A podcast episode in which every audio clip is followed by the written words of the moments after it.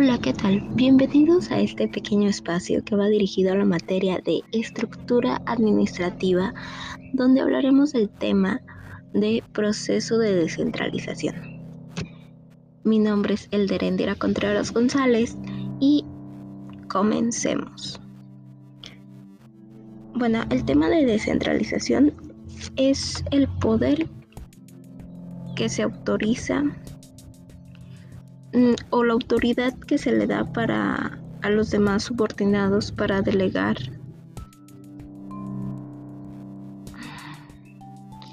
este así se hace una toma de decisiones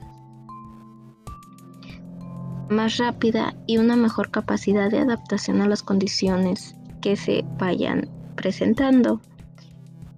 En una organización grande un alto grado de, descentralización mm, puede que sea de gran ineficiencia. ¿Por qué?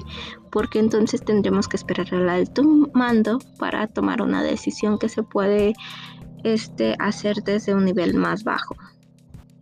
Un ejemplo es este. Mm, un día llegan Lupita y Elda al departamento de logística y entonces deciden limpiar. Limpian todo, limpian bien, pero ya había notado que el jefe Adrián siempre cambiaban las cosas del lugar después de limpiar. Y Lupita dice, ay, pero si mejor esperamos para preguntarle a Adrián dónde va a poner cada cosa. Pero, ¿por qué esperar y por qué no dejarlos limpios y cuando llegue poderlas acomodar ya respecto a lo que él nos vaya diciendo? No, mejor hacemos todo junto y así no hacemos sobre el trabajo, pero vas a adelantar el trabajo de limpiar y se lo vas a acomodar. O sea, no vas a tener que hacer dos cosas.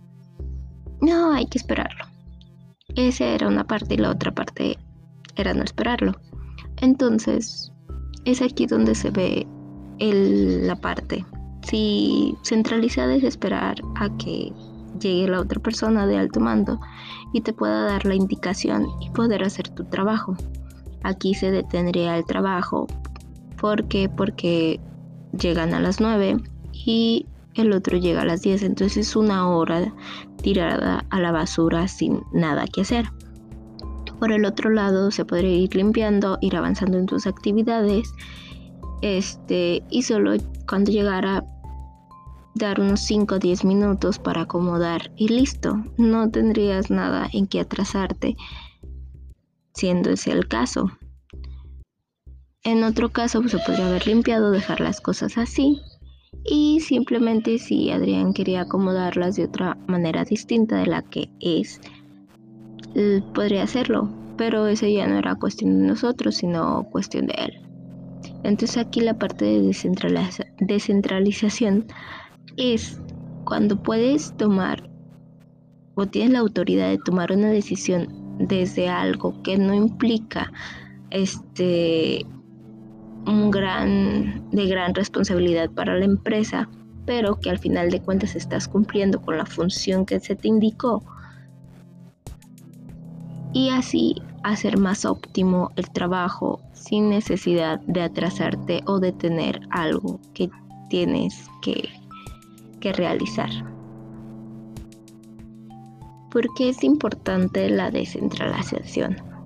Porque hace más óptimo el trabajo, mm, da autoridad a miembros del equipo, hace que se capaciten para una resolución de situaciones que se vayan presentando tanto en sus funciones como en el departamento y así los va capacitando. Entre más centralizada sea una empresa, menos poder de autoridad tienen los miembros del equipo. Y esto ocasiona que, que cuando se presente una situación no tengan el poder o la visión de decir se puede resolver de esta manera y simplemente tienen que esperar al jefe.